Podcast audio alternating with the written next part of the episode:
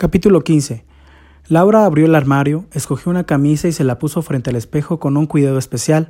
Notó que se arreglaba un poco más de, lo, de la costumbre y se permitió hacerlo. La, la llamada había sido de por sí atípica. Roberto, que pedía hora para una entrevista individual, argumentaba que, dada la situación, no tenía sentido seguir asistiendo a las sesiones con Cristina antes de que ellos conversaran a solas por lo menos una vez. Fiel a su ética profesional, Laura le había preguntado si Cristina sabía que le había llamado y de su propuesta, ante lo cual Roberto le aseguró que no solo lo sabía, sino que además lo aceptaba. De hecho, Cristina nunca había estado demasiado de acuerdo ni siquiera en ir a la primera consulta, añadió. A las tres de la tarde, Laura le abrió otra vez la puerta de su consultorio y lo invitó a sentarse. ¿Un té? preguntó. Sí, gracias, contestó Roberto. Al acercarle la taza, Laura descubrió que Roberto tenía hermosos ojos castaños y se lamentó de no haberlo notado antes. Creo que la vez pasada vine con una excusa, empezó Roberto. Quiero decir que me parece que desde hace mucho tiempo sé que mi relación con Cristina no funcionará. Y entonces, como Freddy siempre me dice, a veces me cuesta darme cuenta de que la verdad es la única posibilidad. Invento realidades alternativas que conducen a situaciones inútiles. Vine porque pienso que podría, me podrías ayudar con algunas cosas que no tengo del todo resueltas. Se supone que para eso está tu terapia con Freddy. Freddy es mi amigo, aunque muchas veces me ayude a ver lo que me cuesta ver solo.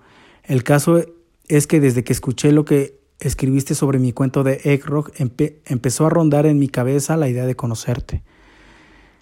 En ese momento no sabía siquiera si quería volver a empezar una terapia o charlar en una mesa de café, pero sabía que no quería dejar de darme esa posibilidad.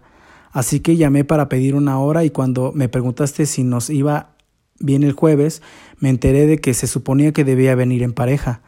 Entonces me pareció que era una buena idea invitar a Cristina.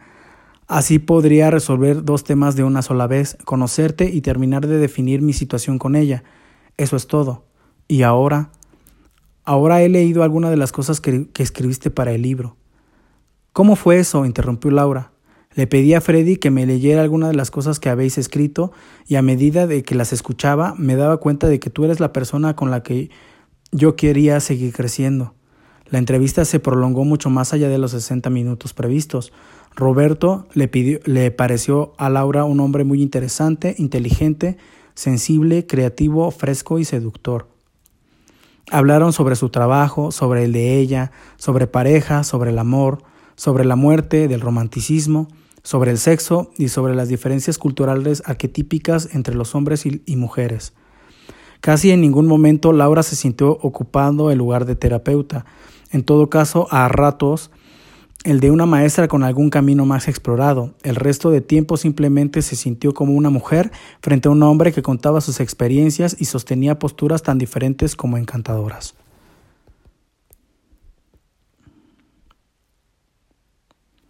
A las cinco y diez sonó el teléfono del consultorio y Laura habló por unos tres minutos con una, paciente. Nada más, nada más colgar se acercó a donde estaba Roberto. Bueno, le dijo sin sentarse, creo que por hoy es suficiente. Cinco y cuarto, exclamó él, él mirando su reloj. Roberto se puso de pie. ¿Cuánto te debo? preguntó. Nada, dijo Laura. No, por favor, es tu trabajo, insistió Roberto. Esto no fue trabajo, le dijo Laura honestamente. Me encantó nuestra charla, dijo Roberto. A mí también, repuso Laura. Roberto demoró la pregunta hasta llegar a la puerta. ¿Podemos volver a vernos? Me gustaría ser yo quien te invite a tomar un té. Laura se sintió descubierta, aunque de alguna manera esperaba ese comentario, no sabía si lo deseaba para aceptarlo o para confirmar la validez de las sensaciones que la invadían. Laura había aprendido que cuando no sabía debía decir lo que dijo. No sé. Contestó abriendo la puerta. Se despidieron con un beso en la mejilla y cuando Roberto levantó la mano en señal de último saludo, Laura quiso agregar, llámame. Esa noche llegó a su casa, encendió el ordenador y escribió. Freddy, algún día estuvimos de acuerdo en que uno de estos objetivos del libro sería desmitificar el amor, la pareja, el sexo, poner todo en su lugar que ocupa para nosotros, sin tantas ideas preconcebidas ni mandatos, un poco más leve, más real. Creo que en un primer momento esta posición es inquietante, pero no dudo que luego es muy relajante. El amor romántico murió. Tendríamos que determinar de qué hablamos hoy cuando hablamos del amor. Creo que es una pregunta fuerte con la que el libro tiene que trabajar. Tú dices, amor es que alguien me importe. Si alguien me importa quiere decir que lo quiero y si, y si ya no me importa será que no lo quiero más. Sin embargo, yo pienso que el amor sigue incluyendo una sensación física, no sé cómo definirlo, me pasa con todas las personas que quiero. En los momentos de más intensidad es como si se me abriera el pecho en lo cotidiano como un bienestar físico. Me pasa con amigos, con mi familia, con mi exmarido y hasta con algunos pacientes. Me alegra verlos o hablar con ellos. Pero no me pasa con todos. Con algunos sucede y con otros no. Por supuesto que no es contradictorio que tú con lo que tú dices. Esa gente me importa, pero para mí hay más. Hay gente que me llega hasta el alma. Cuando me separo de Estela, que vive en Córdoba, o de Nana, cuando viaja a Chile, siento como un dolor en el pecho, que no sucede cuando me alejo de otras personas. No me gusta esta manera de definirlo, no es nada clara, pero por ahora no me sale otra. Amar tiene que ver con la decisión de dejar entrar al otro, con bajar mis defensas, con, con abandonar mi desconfianza, con animarme a salir de mis ideas rígidas en su honor y ponerme en actitud de ver cómo es, cómo se mueve y cómo piensa sin intentar que piense como yo o que haga lo que yo pienso. Tiene que ver con no intentar forzarme a ser como yo creo que a él le gustaría. Creo que el amor es algo que va sucediendo, pero para llegar a eso hay que atravesar los prejuicios que nos impiden el amor, y uno de esos prejuicios es nuestra definición cultural de pareja.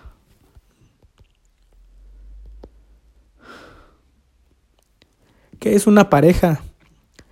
¿Qué es lo que hace que dos personas sean una pareja? Tú siempre mencionas el proyecto en común. Nunca se me hubiera ocurrido. Yo pienso que son otras cosas, pero te escucho. El placer de estar juntos. Esta sería otra definición. Obviamente si solo valoro su belleza, cuánto dinero tiene o cuánto me quiere, eso me impediría conectarme con lo que me, me pasa estando con él. Podría decir que desde el placer de estar con otro tomamos la decisión de compartir la mayoría de las cosas con esa persona. Y esa es una decisión interna.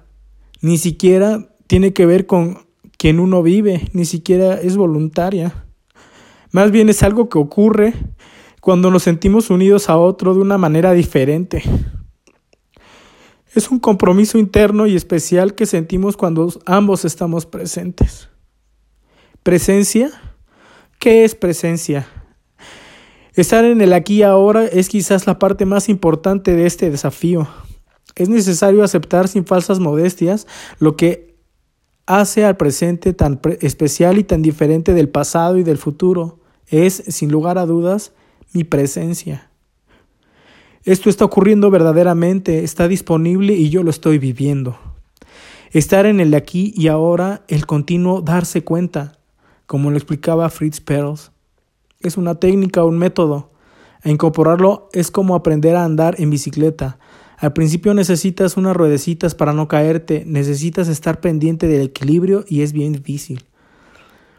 Pero con la práctica llegamos al punto de automatizar y empieza a suceder inexplicablemente el, fluir en el andar sin tener que ocupar tu mente en mantener el equilibrio. En nuestra propuesta, este fluir que se puede aprender y automatizar es la presencia. El trabajo psicológico que hacemos se coloca así, al servicio del desarrollo espiritual.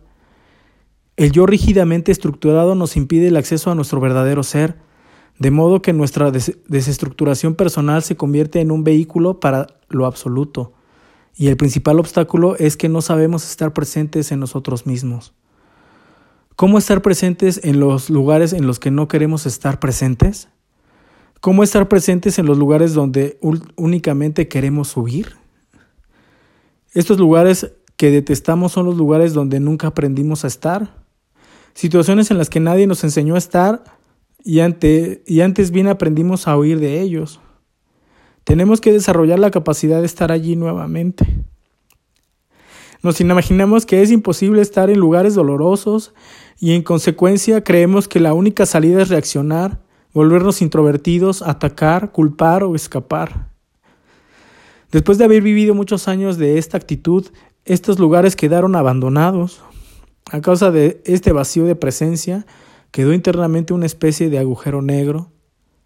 Hay un pedazo que falta. Las historias que nos contamos parten de la idea de que si nos metemos en nuestra pena, nunca vamos a salir de ella. Si nos entregamos a nuestra tristeza, vamos a quedar atrapados allí. Es peligroso volver a ese lugar, lo imaginamos cubierto de oscuridad, cuando en realidad lo único que hay ahí es falta de presencia. Por eso tenemos que aprender la manera de estar presentes en aquel lugar porque ahí es donde vamos a curarnos a nosotros mismos. Si podemos estar presentes en ese dolor donde nunca habíamos estado, comenzaremos a encontrar nuestra fuerza. Y entonces otra vez, en el encuentro con nosotros mismos, el encuentro con el otro se hace posible. Estamos los dos presentes y de eso se trata. Uno de los problemas de nuestra actitud desmitificadora es que atenta contra toda la tradición cultural basada en, en que con el casamiento se resuelve todo. Todas las historias de amor terminan con un final feliz. Se casaron, fueron felices y comieron perdices. Despertamos a los distraídos. La pareja no es eso. La pareja es un camino nuevo, un desafío.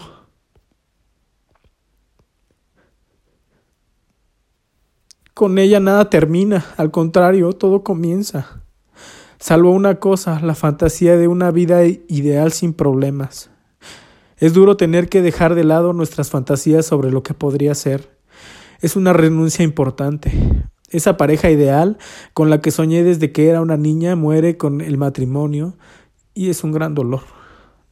Ciertamente cuando me doy cuenta de que no es así empiezo a odiar al culpable. Es necesario aprender que soy yo la que tiene que resolver su propia vida.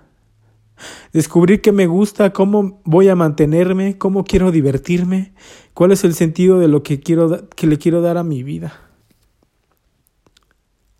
Todas esas cuestiones esenciales son personales. Nadie puede resolverlas por mí. Lo que puedo esperar de una pareja es un compañero en mi ruta, en la vida, alguien que me nutra, a su vez se nutra con mi presencia pero sobre todo alguien que no interfiera con, e, con mi camino de vida. Esto es bastante.